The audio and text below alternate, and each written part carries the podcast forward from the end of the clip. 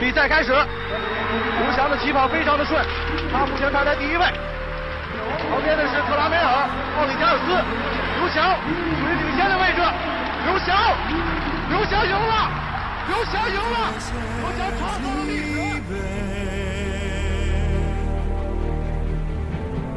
En infinito cieli e 看了这个这个刘翔翔飞人的这个退役仪式之后啊，颇为感慨，怎么了？就让人看到了是一种不太好理解的这么一个场面啊。我怎么都觉知得道我怎么觉得你眼泪都快出来了？说关键这个声泪声泪俱下啊这怎么了这是这这这是时候配一段什么小白菜儿之类的 音乐，那 不是那是冤，太冤了。啊确实挺冤的这么一孩子。呃，成绩呢，咱们不能抹杀。刘翔可是世锦赛、钻石联赛、世界杯、奥运会四大满贯的冠军得主，两次打破世界纪录啊，还是一段时间的世界纪录保持者。所以说他的荣耀实际上可以说是还是很光鲜的啊。但是就是为什么现在就这么多人去诟病他，或者说他的这个退役是在外人看来如此的惨淡呢？呃，这跟他当初的选择，我觉得不无关系。哎，这这这我插插插播一句啊，就你嗯刚才隶属他的这些成就，哎，他确实这个就是成绩还是挺辉煌的啊，相当的，而且是不是他这个取得成绩是非常集中的？就是说他他对体育生涯最辉煌的，实际上就那几年，嗯，对吧？就是咱说的那什么点儿，有点类似于昙花一现。就我感觉这个人好像运动生命其在实运并动不生涯当长，中，对对不对长，但是足够辉煌啊！对确实，就像刚才你说的，这让我联想到什么呢？就是我小的时候，可能你们都不知道这个人。就当年中国有一个跳高运动员叫朱建华，他也哎好挤像破挤破世界纪录，啊好像也是破世界纪录。当然说他好像都是在中国是国内的比赛还是亚洲的比赛啊，好嗯像没有。但是当年也是说被誉为是天才性的这么一个嗯横空出世，因为你想那个时候八十年代，对中国体育的水平是什么样子的？对，那时候也参加奥是运会都难嘛。对，嗯同样也是田径项目，然后好像也是个上海人，朱建华也是个上海人，嗯我一下就联想到他了。为什么？我就发现，就是他们都是昙花一现。朱建华的那个就是嗯发光的那瞬间更短暂，而且他还辉煌的程度远未及刘翔。嗯，其实就是引出另外一个问题，就是说为什么这样呢？其实我觉得刘翔也可以说是一个非常有天分的运动员吧，对咱可以这么说，对因为你亚洲人的体质，对能够在田径赛场上取得这么辉煌的成就，对吧？对为什么他们都昙花一现？这是题外话啊。其实我觉得这个不是题外话，就一直以来就是田径是中国的可以说是弱项，田径又是反映了也是亚洲人的呃弱对项。，嗯就是说田你因为你看，比如说咱们在奥运会的金牌分布上来看，就是咱们每次就是报道也是这样，就是说前大概多少天，大奥运会大概是一个月的时间，嗯前两周时间基本上。咱们还能占据奖牌榜的榜首，甚至就是前几位。那么，然后你只要看，就是说这种田径这游个泳项目一上来，游泳现在还好一点。我觉得田径项目一上来，马上这个牌哗哗哗，因为可能咱们转播的也少。然后，哎，咱们那个田径项目一上来，好多不知名的就是这些运动都被人家就是拿到，而且就那几而且天，咱们的金牌增长速度基本上就停滞了。而且基本上看不到什么呃亚洲名头。哎，对对对，确实是这个样就是说这样。，就是说，其实现在你说咱们的体育就是奥运会，我觉得奥运会实际上，呃，从严酷程度来讲，其实跟战争差不多。其实各个国家都在比，其实它比的是什么？一个是比的是国民素质，还有一个比的是什么？比的是背后的训练，比的是技术，比的是科技。它是一个综合的一个一个，只是在只是用体育的形式表现出来的。那这块儿，咱们为了就弥补，咱们咱们好好老说咱们要填补某一个空白，咱们空白有点多哈，就填补这个空白。那咱们其实花了很多的这个这个力量。而对某一个人也差，也就是花费了巨大的心血和寄予了巨大的厚望。我觉得，我觉得心态上的东西多过于它这个本身。对，就是像猫猫说的啊，你比如说刘翔这么一这么一号人物，这个这这这诞生之后，我我相信一定是举国之力保这一个人。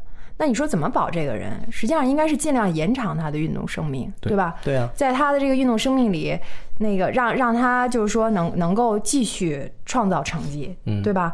但为什么就这样的一个人，实际上非常短暂，从雅典奥运会到北京奥运会，四年的时间，对吧？一下就从巅峰就一下就跌落下来了。实际上，你想一下，零八年奥运会之后，世界大赛的这种参赛好像也有有过冠军非常但是没非怎么常之拿过少。了啊对，它的第三巅名峰已经去过去了。对我觉得这个是需要我们去反思去的反思、去深思的问题。同样的，就是说前辈的运动员，那个美国那短跑名将刘易斯，嗯，挤破世界纪录哈、而且就是说当当年都是多大的年纪了，好像还在赛场上在那儿奋斗呢。就是人家不是举国体制，对吧？他完全是个人，可能他最多背后有个团队，就是他能够嗯那么长时间的在赛场上去拼搏，嗯，不一定说每次都拿冠军，每次都要破世界纪录，但起码就对于他本人他的职业生涯来讲他是延长了完是完整的，对我觉得对是一个完整的职业确实生是涯这样的哈但你说对刘翔而言，实际上我觉得他职业生涯并不完整，高开低走。哎，对，戛戛然然而止，关键就在真这的是这儿。样所以为什么我就联想到那朱建华？那朱建华也是，就横空出世之后呢，也是领导重视啊，什么上级这个那个的，但后来就是不出成绩嗯了，最后就把他晾到一边儿了。那个人后来，甚至于后后来那人好像也挺惨的。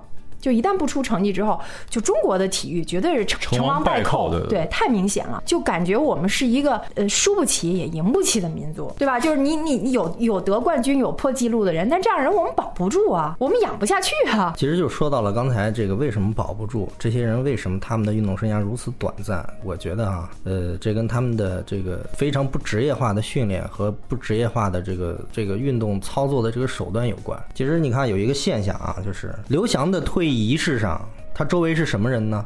国家体育总局的副局长、上海副市长、田管中心主任。然后刘翔退役的第一句话就是：“感谢肖副局长，感谢赵副市长。”跟这个形成鲜明对比的啊，咱们就说姚明和李娜啊。姚明退役的时候，身边是叶丽，还有他的父母。李娜啊退役也的时有候，很多领导对嗯，像李娜退役的时候，身身边至少有这个江山。但是刘翔退役的时候，第一个啊，父母找不着，父母毫应无该在影踪下边吧。但是镜头没有交代他的父母在哪里。啊我都没给继父母一对个对镜对头啊，嗯，然后呢好像是，恩师是这么一个孙海平是在一个最边缘的一个角落，镜头也是一扫而过。这个那是么作为刘翔的老婆呢， 葛天儿呢，就压根儿就连影儿都没有。葛天不是去灭日本鬼子去了哦吗？，对对对，是是，说那天可能葛天儿下体藏了个炸弹，没让进来。哎呀，要不就得得得，别咱咱别咱别提这编剧了。哎呦我天，这个编剧已经喊冤编了编的编的，我我写的是裤兜儿，嗯，他非说裤裆，你这没办法，这是吧？所以说，咱们就从这么多鲜明的对比来看，就是说，你就想一想，刘翔身边是多少人在绑架了他？对，其实感真真有绑架感觉。其实我我我是很希望，就是说什么呀？就是说刘翔虽然退下来了啊，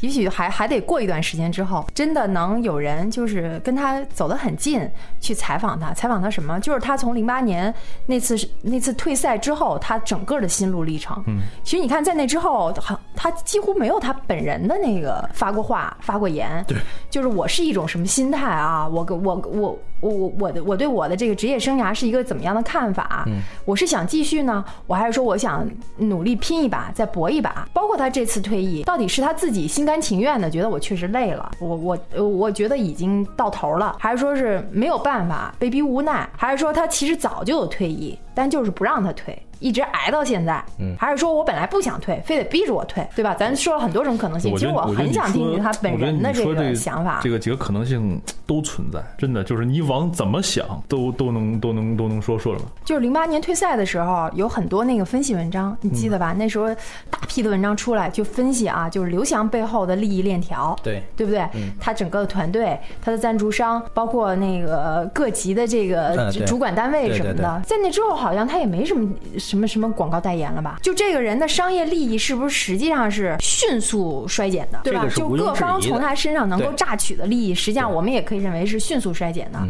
那在这样的一个过程中，我觉得嗯就像你说的，他还在被绑架，但是他他的身如果上是依这样的话然他依然有可以被榨取的利益，他的有一、这个有一点悲情的成分啊。很悲情啊。还有就是希望吧，我觉得就是说，你看你怎么看这个事儿，因为人们就是在纸牌屋里，其实也他们也提到过一个概念，就是说人们很希望看到浴火重生的人。太对了，对，确实是就是所以这个希望寄托在一个人身上，媒体也会很喜欢这样的题材，付出的这种噱头要比他真正横空出世其实意义要大得多。你包括乔丹的付出，是一说谁付出了，我靠，那肯定是带着光环就回来了，那么会寄予了更高的希望。那说白了就是我们走得更高。那其实换换句话来讲，那你可能会摔得就会更惨。 可以说刘翔他确实就是这样。咱们先说零八年奥运会的时候啊，大家都说刘跑跑是吧，单腿跳，呃，退赛。那么之后经过四年，大家都在想伦敦奥运会，都在期待，就像刚才某某说的，给了我们一个希望，给了我们一个浴火重生的这么一个盼头在这儿。那么伦敦奥运会同样又是在大家都寄予希望、众目睽睽之下，再次宣布说是因伤退赛。但是这四年你干什么？你一直在给大家营造着你能这个付出，你能这个带着光环回到赛场的这个这种感觉。但是最后的结局就是摔得更惨。所以说，从那以后，人们可能我能接受你零八年，因为你种种原因，但是我接受不了你第二次欺骗。哎，那你要这么想啊，就是说从一二年伦敦奥运会之后，今年已经是一五年了，时间又推往前推了，这都三年之后了。明年一六年又是奥运之年，嗯对，其实他选择在这个节骨眼儿上退役，那你想是不是？我就我不用再为下一届奥运会嗯再努力了。对，我告诉你了，我够了。所以说，人们都说嘛，刘翔的迟到了两年，实际上就应该在你摔得最惨的那个时候，你就不要再挣扎了。可是依然挣扎了两年，为什么？我觉得还是因为身上还是有剩余价值可以榨取。你包括这次刘翔退役，是我觉得可能是他职业生涯当中最后的一点剩余价值了。我我是在想，就是说他他有没有自己判断这个事情的能力？就是就是因为你知道你知道嗯这个事情，就是说这个意愿上来讲，因为我觉得他想继续下去，其实有有多方面的原因，但是我相信他有自己想跑下去的这种愿望。嗯，因为毕竟作为一个运动员来讲，我是在赛场上，我是我是职业运动员，就是说我我为大家奉献的应该是我真实的比赛的情况，但是就是说我可能拿过一两次的成绩，然后士气上来之后，我我当然我渴望更多，对吧？这是这是谁都谁都想的，所以他一定会有。想再去参加比赛的这个意愿，但是甚至他自己控制不了，比如说伤病的情况，就你已经腿都断了，你就别去上场投篮了，就是就是咱就这么话说，你你靠意志品质是是做不了这个事情的。那么当时就是说，他要如果如果就是知道这种情况的话，他其实自己心里应该有一个判断。就是我到底还能跑多久？我要不要听我的别人的不？我不能说是蛊惑，因为有些人当时会把话往好了说，哎，你没问题，你的伤其实还能再跑再跑四年。那那这话都是人嘴里说的。我说陈老师，你没事儿，你腿断了，接着就能跑。他他他不是他不是这么简单的。我一开始非常可怜刘翔，因为我知道他背后有很多的利益，或者有很多的链条，很多的他不可控的因素在绑架他。但是后来呢，我觉得通过这一连串的事件，我觉得啊，可怜之人必有可恨之处。我非常尊重他作为职业运动员获得的这些成就哈，但是有一点，他没有选择为自己做出选择，他一味的都在妥协。其实你看他这个最后的他这个退役仪式啊，是帮助上海钻石联赛提高票房，嗯，对吧？同样，据说啊，说武汉田径亚锦赛，包括北京，马上北京的这个田径世锦赛、也会安排类似的告别秀。告别秀，对，依然是他的告别秀。就是说，我们在看，就是他的剩余价值嗯依然在这些人的哇！掌你这控么之说中之被后榨，取我。我瞬间被觉得受被骗了。一个退役还能那么退好几回啊？啊，所以说就是说，首先他的伤病是怎么来的，这个咱们就不得不反省一下。就是说，他当年确实取得了那么多的成就，说明他是一个极有天赋的运动员，他有极有能力。但是你们是不是因为这些人、这些官员或者这些部门急功近利，每一任领导都想在他在任期间，在这个田径的这个方面啊，这个给自己捞足了政绩，才逼迫的刘翔去加强训练，最后导致他伤病的积累。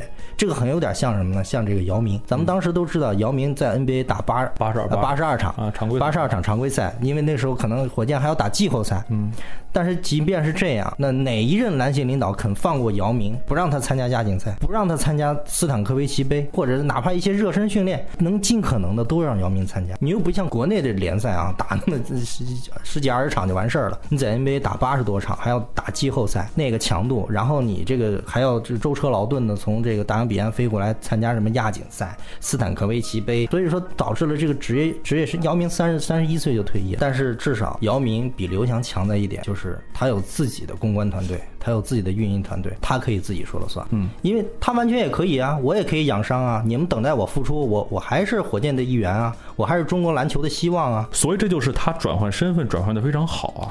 就是姚因明为是他商人，他这最个后从没 NBA 错出来之说后，他就实去话他就去经商了。说实话，这个真的就是说你你能不能决定你自己的命运？姚明属于他的公关团队，姚明属于姚支队，你包括李娜也是从小学中心出来单飞，她也是属于她自己的经济团队，她自己养自己的教练，自己养自己的体能师。这个这个其实还还有一个问题，就是说田径的职业化的问题。你要知道，篮球它是能挣钱的，李娜的打打网球她是能挣钱的，嗯她对拿什么来养她的公关团队？你觉得刘翔他是没有他个人他是没钱的，他个人主要是靠参赛嘛，参赛奖金对，然后广告代言主要是靠这个。另外，就刚才咱们举的这几个人啊，我我这么回想了一下，其实特别有意思。就他们几个人实际上都是中国体育的个案，你不想你想想嗯啊，姚明。至今为止，姚明是什么？是就是从体制内出去，嗯，到体制外，嗯，然后取得巨大商业成功，对吧？然后激流勇退，这个人，嗯，就又能够回到体制内，是不是？你回想一下，他是这样的人。王治郅是个什么例子？王治郅到体制外了，不成功，没办法。我得回到体制内，还得让体制内能够接纳我。嗯嗯。所以我想说什么？为什么他一直坚持打到去年？你就想，我觉得有他什么呀？他必须要这么打，这么拼的因素在里头，你明白吗？嗯他知道我能回来，我能重新获得国家的认可，球队对我的认得益可我们的体制，得之不易呀、嗯。我得珍惜呀、对不对？我得拼呐、多少人看着我呢，对吧？王志还是我小学同 学，是不是？王治郅是这么一个情况。对，李娜，李娜也是冲出体制了，但是是在一种非常不愉快的情况下冲出体制了，嗯，对吗？被逼无奈，我出走了，不跟你国家玩了，对不对？但是我也成功了，对对，对吧？你不得不承认我、是不是？对我觉得他他的这种自主权利应该说是相对是大的。嗯，就这三个人啊，刚才我们说的这三个人里边，我觉得李娜她的自主权是最大的，对因为她完全冲出体制了，对吧？有一点牵制，但是呢，以李娜的个性，因为我们之前也做过李娜的节目啊，以李娜的个性，包括后来她对她的那个团队的话语权来讲，她是可以自己做主的。没错那在这种情况下，她的退役，我觉得更多是什么？我急流勇退了，我作为一个女人，然后我觉得我应该去享受正常的家庭生活。嗯我这么多年过来练球比赛，我我真的累了，给我的感觉是这样的。对那姚明，刚才默默说，姚明是个商人，姚明非常聪明，绝对特别的聪明，嗯，所以他也选择急流勇退。大块头有大智慧，嗯对他激流他勇是一个退智商跟情商都非常而且高我的就人说我出得去，我还回得来。我回来之后，我继续很听话，嗯，继续很配合，嗯，对不对？在这个体制下，我既收获了个人的名和利，同时呢，哎，在体制这个也游刃有余。你觉得不是不是这样？嗯，我觉得刘翔比姚明更听话，就像你说的。当然说这个跟他本身田径项目的特点有关系。对吧？他对整个他所谓的背后团队的这种话语权，嗯，他的自主权利，一定没有姚明那么大，对吧？他就是一颗棋子儿。我看了一下他的那个退役上，他发表那个宣言，就里边儿他提到，其实我是想看什么？我想看他真正退役的原因是什么？他只提了一句。伤病的困扰，嗯，但其实我觉得，如果说我们真是做一个很专业的退役仪式来讲，这样的话，应该由他的主治医生或者说由他的主教练来说这样的话，你你要对你的这些粉丝，对你这这么多年关注你的这些人有个交代，有什么样的交代呢？我有医生的这个非常专业的诊断，我已经真的不再适合跑下去了。对。你说是不啊是？嗯，刘翔职业生涯最大的失败就是被特权者据为己有，与外界、与粉丝、与老百姓彻底隔绝。其实到最后，他也没给大家一个正常的交代，他依然是一个很官僚的一种对发言，很官僚的一种表示。刘翔没有属于自己的公关团队，但他本人却属于各级机关和各级部门，这就是他悲哀的地方，也是他悲催的地方，也是注定他最后会悲情的这么一个原因。这两天这个刘翔的这个事情呢，这个咱们说他的运动生涯可以说是一个很感觉是一个很政治运动。然后呢，到了他的这个发言又是很官僚的这么一个宣言，但是到了他的婚姻，好像又是一个政治婚姻。你这两天老扒他这个各种这个这个他跟葛天儿的事情啊，因为这两天葛天儿又火了，因为这个雷剧的事情又火了。其实这也挺奇怪的啊，就是说去年就是突然他就结婚了，对，而且呢，至今没有举办婚礼啊。先说第一个，哦没有至举办今没有婚礼，至今没有举办婚礼。然后呢，他们两个人在微博上是几乎是零互动，而且是没有互相关注那也不一定吧，人家不不喜欢那个啊。对，人不喜欢秀哎对是吧？哎秀都恩说爱。关注嘛闪这不是有对一个对还有就是，我们可以看葛天儿在自己的这个微博上发的那些所关于刘翔的事情啊，用的那个图片都是极其官方，你百度可能第一张就是，从来没有说是两个人私底下我有各自各自的照片啊，从来没有。两个人到目前为止就是当初现在各大媒体曾经都用过的那张合照，再就没有了。嗯，所以说我觉得特很奇怪啊，你包括好多狗仔队跟拍，说是俩人几个月之内什么里边算上情人节，算上双方生日，刘翔去机场连一次接机都没有，就几个几个月往返北京与上海，但是俩人互无交流，零零见面。谁要跟拍他们这狗仔得他妈郁闷死了，我跟你说，对，你什么都拍不出来，就问题就出就来是问了题，所以说这那只能靠其实段子手其实写了收收获 大大的。这个其实咱们在想，就是就是说，刘翔到底在被多少个人所利用？葛天利用他，葛天火了。之前前咱们谁知道他呀？谁知道不知道曹雷呢啊？对， 对 吧？但是咱们说啊，就是葛天儿现在利用刘翔博的版面，他可以出现在娱乐版，他也可以出现在体育版。嗯，但对刘吧翔一退役，他还出现什么呀？就只能靠他演雷剧继续那个占版面。但是你想，但这嗯他已雷剧经。不是说已经被停播了吗？我已经把你，我已经通过你，那我我已也经受不积攒了了一定的这个知名度了呀，我已经达到我的目的了呀。你要说真的是挺奇怪的，按说就是你这个不以家庭为重吧，反正也应该晒一些东西吧。我觉得感觉就完全不搭的两个人，啊然就后是说，因为啊所以他说你他们看两个人是情婚，所以有人怀疑是 退 退 役刘翔刘翔性取向有问题。不是啊这这这都太恶毒，我跟你讲，这真的不对。但是你说这么多事情集中发生在这一个运动员身上，政治体育生涯、官方发言、政治婚姻，哎，你别咱们都给人都加家加引号哎你你咱们都加引你不号要给人家婚姻贴标签嘛，这咱们不都还加引没号证明吗？因为哎我觉得他也压力也挺大的，你知道吗？你说说对这啊，说是不他能肯定这样，也不给我找个好看点儿的。真的，咱们就为什说么？为什什么我这说辈子不 是和那个姓东的那个女人，就是和这个女 人绑在一起？我咋这么惨呢？还在报道，还刘在翔报道退役陈了，然后史东鹏转去做那个教练教练了，好情。像哎呦，啊史。东哎鹏真是太……然后太冬日娜也需要去发掘新新新的那个体育新星哎人。说窦文娜为什么在刘翔的这个退役宣言上会哭泣啊？嗯因为他从此以后失去了采访刘翔的特权。但是他可以逆袭嘛，等着刘翔离婚就可以和他在一起了，不，他可以破这段是要播出去吗？ 他可以破坏嘛？队友主，我来松松还骨需是要吧？破坏吗？我觉得明显他和刘翔在一起的时间要超过那个那个谁。啊哎呀，不行不行，有太有太霸了！这太这霸真的不动这，胡老师，我我想我我想等会儿去扒一扒刘翔跟窦日娜之间的微博有没有互相关注。但真是哦这这这这个不是调侃了啊！我就说，那个刘翔走到这儿了哈、已经退役了，这个就不要再绑架他了，还他自由，嗯，对不对？不，无论是他的个人生活，还是说他未未来，他因为虽然退役了，毕竟他才三十几岁，他肯定还得谋个什么差事做吧。他总得嗯这干，总得再做我点。觉得，啊，刘翔之所以如此的听话，之所以他肯这样做，原因就是他未来的差事。你之所以与官为伍这么长时间，而且被官如此利用，也不做任何反抗，甚至违背自己的意愿，你自然而然就想在体制内混下去。这是你的推测是吧？嗯，咱咱咱换个角度想，也许正是因为他这么听话，他还能走。